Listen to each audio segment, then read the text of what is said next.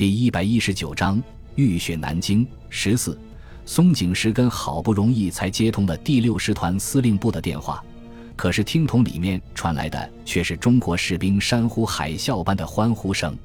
松井石根感到一阵眩晕，失手把电话摔落在地，身体摇晃了一下，向前倒去。两个参谋急忙上前搀扶着他，在办公桌前面坐了下来。第六师团完了，从最初的打击中恢复过来之后。松井石根咬牙切齿地骂道：“这些混蛋只顾着抢功劳，完全不理友军的死活，已经把第六师团害了。如果不严加整治，还不知道会发生什么事情。”在他看来，抗命的师团长们比中国军队还要可恶，因为根据战场的态势，哪怕只有两个师团前去增援，第六师团也不会被歼灭。想到这里，松井石根站起身，恶狠狠地下达新的命令。命令第十三师团进驻南京市区，方面军其余各师团全部向西南方向集结，全力追击逃窜的中国军队。如有抗命者，师团长以下就地枪毙，师团长以上撤销职务，由宪兵队押送到方面军司令部监禁，等候处置。其实松井石根即使没有下达措辞如此严厉的命令，这些师团长也会全力进攻中国军队。因为他们在南京城里没有找到自己想要的东西，非常恼怒。听说第六师团被全歼之后，更是火上浇油，全部像疯狗一样督促部队猛攻中国军队。日军士兵从市区的中部沿着大街小巷朝教导总队的阵地发起猛攻，土黄色的身影密密麻麻地布满阵地的前沿，在他们的身后是更多的身影。由于地形的限制。日军能够投入进攻的兵力非常有限，于是有的部队直接出城，绕过第十八师团、第幺幺四师团的阵地，朝中国军队的后侧迂回。短短的十几分钟时间，教导总队的阵地前已经倒下了近千名日军。可是凶悍的敌人没有丝毫的停歇，反而投入更多的兵力来进攻。防线在巨大的压力下面，如同橡皮筋一样被拉得越来越长。随时都有崩溃的危险。没过多长时间，一辆坦克冲上了守军的阵地。虽然马上被反坦克枪击中起火，可是后面的步兵却乘机冲进了战壕，和守军厮杀起来。在他们的身后，增援部队如同蚂蚁一样跟了上来，把缺口越撕越大。眼看防线即将失守，桂永清当机立断，命令部队放弃阵地，撤退到第二道防线。然而，教导总队进入第二道防线还没有五分钟，日军的身影就出现在距离防线不足二百米的地方，以密集的队形开始冲锋。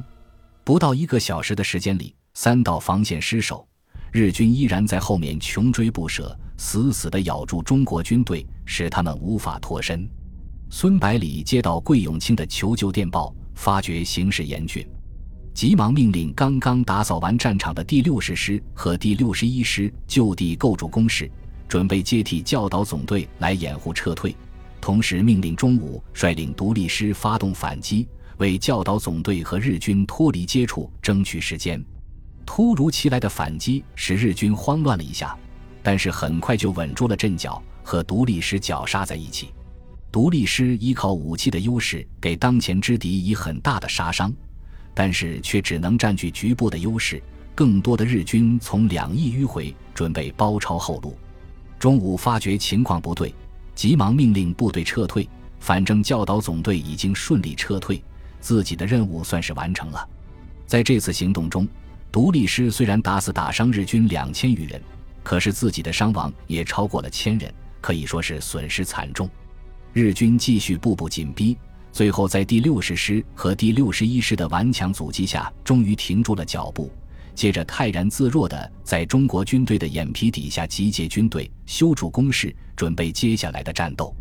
在几个小时的战斗中，日军虽然取得了很大的进展，但是由于各师团之间没有很好的协调，基本上是各自为战，打得十分混乱。松井石根对此十分不满意，命令各师团利用天黑之前的时间好好休整部队。争取在明天一举击溃中国军队，给第六师团报仇。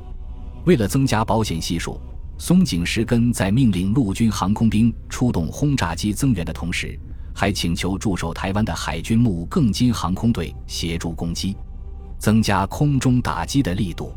就在日军紧锣密鼓地进行准备的同时，孙百里等人也在紧急商讨对策。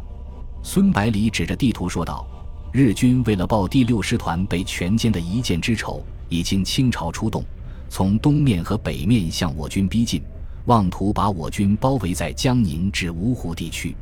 在我军正面的是日军第二十六、第一百零八和第十一师团，其中第二十六和第一百零八师团是刚刚从北方调过来的新锐；在我军的侧翼是第十八、第十九和第幺幺四师团。”其中第十九师团是从朝鲜调过来的新锐，第三、第一百零一师团则在向江宁迂回，妄图包抄我军后路。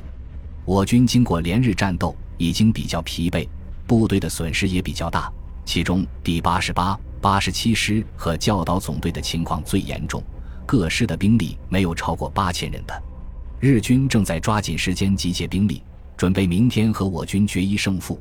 我们必须在今晚拿出对策才行。”桂永清担心地问道，“江宁有没有问题？”李从文说道：“那里有我们十九路军的一个补充师和川军的两个师，总兵力在五万左右，短时间内不会有问题。”桂永清说道：“既然这样，咱们就直接往江宁撤退得了。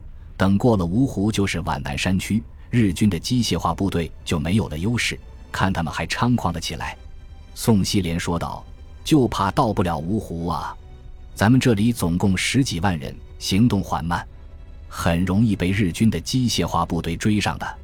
孙元良说道：“再加上日军的飞机捣乱，很难脱身啊。”接着又说道：“其实最好的办法就是留一支部队在这里把敌人拖住，掩护大部队撤退。”王敬久点头说道：“是啊，也只有这么办了。”桂永清一听要留部队断后，就想起自己牺牲在头陀峰上的部下，神色黯淡了下去，变得沉默起来。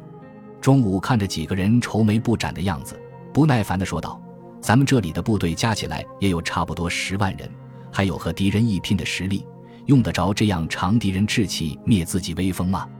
王敬久一拍桌子，大声说道：“就是跟他娘的小鬼子拼了！”孙百里急忙说道。抗战才刚刚开始，绝对不能轻言牺牲。国家和民族还需要我们这些军人来保卫呀！这时候，李从文不紧不慢地说道：“我军虽然处于劣势，但是就凭日军目前的实力，想把我们一口吃掉也不是容易的事情。小鬼子总是胃口比实力大，其实好好利用一下，未必不能脱身。”中午急忙问道：“那你说怎么脱身？”李从文回答道。就像孙元良所说的那样，留一个师在这里阻击敌人，其余部队全部朝广德急进。这里没有现成的道路可以用，日军的前进速度必然大受影响。只要掩护部队能够拖延十几个小时的时间，肯定能够脱身的。日军的第三和第一百零一两个师团正在向侧北移动。如果我们的大部队突然出现在敌人的后面，会产生什么样的效果？中午恍然大悟地说道：“我明白了，小鬼子肯定会被吓得尿裤子。他们已经接连被我们干掉两个师团，心里对我们还是有些惧怕的，肯定担心再被包了饺子。”孙百里点点头说道：“这样一来，松井石根一定会命令部队全速前去解救，只好暂时放过我们的阻击部队了。”桂永清问道：“难道真的要在歼灭日军的这两个师团？”我们有这个实力吗？即使有这个能力，也脱不了身呀。孙元良补充道：“如果向广德转移的话，不就离杭州更近了吗？还怎么指望其他部队的支援呢？”李从文解释道：“我们只是摆出要包围敌人这两个师团的架势，等把日军主力部队吸引过来之后，再向东南方向撤退就可以了。”孙百里补充道。东南方向的日军实际控制区域还只局限在杭州附近不足五十公里的范围内，广德以南还是国军的天下。转移到那里之后，就可以自由行动了。中央军的几个指挥官得知可以从皖南绕道和其他中央军部队会合之后，也改变了态度，支持李从文的计划。统一了意见之后，孙百里立即以南京卫戍司令的名义发布命令。决定在当天晚上十一点钟开始撤退行动。志愿军和防守江宁的部队一起朝马鞍山、芜湖方向撤退。第八十七、八十八、三十六、六十、六十一师和教导总队、独立师一起向广德运动。由李从文率领第七十八师断后，同时命令侦察部队摸清日军第三和第一百零一师团的动向。开始行动之前，孙百里紧紧握住李从文的手，交代道：“等到天亮之后，不管日军有没有跟着我们走，你都要向马鞍山撤退，所有的重武器全部丢弃，加快部队的行军速度，一定要把部队带出来。如果防线被敌人攻击，就让部队朝左右两端撤退。日军的目的是寻找我军主力，肯定不会在阻击部队身上耗费过多的时间，所以应该能够轻松脱身的。”李从文说道：“军长，你不用担心，我保证把弟兄们平安地带回来。”孙百里点点头，说道：“我相信你。”说完，紧紧地握住李从文的双手。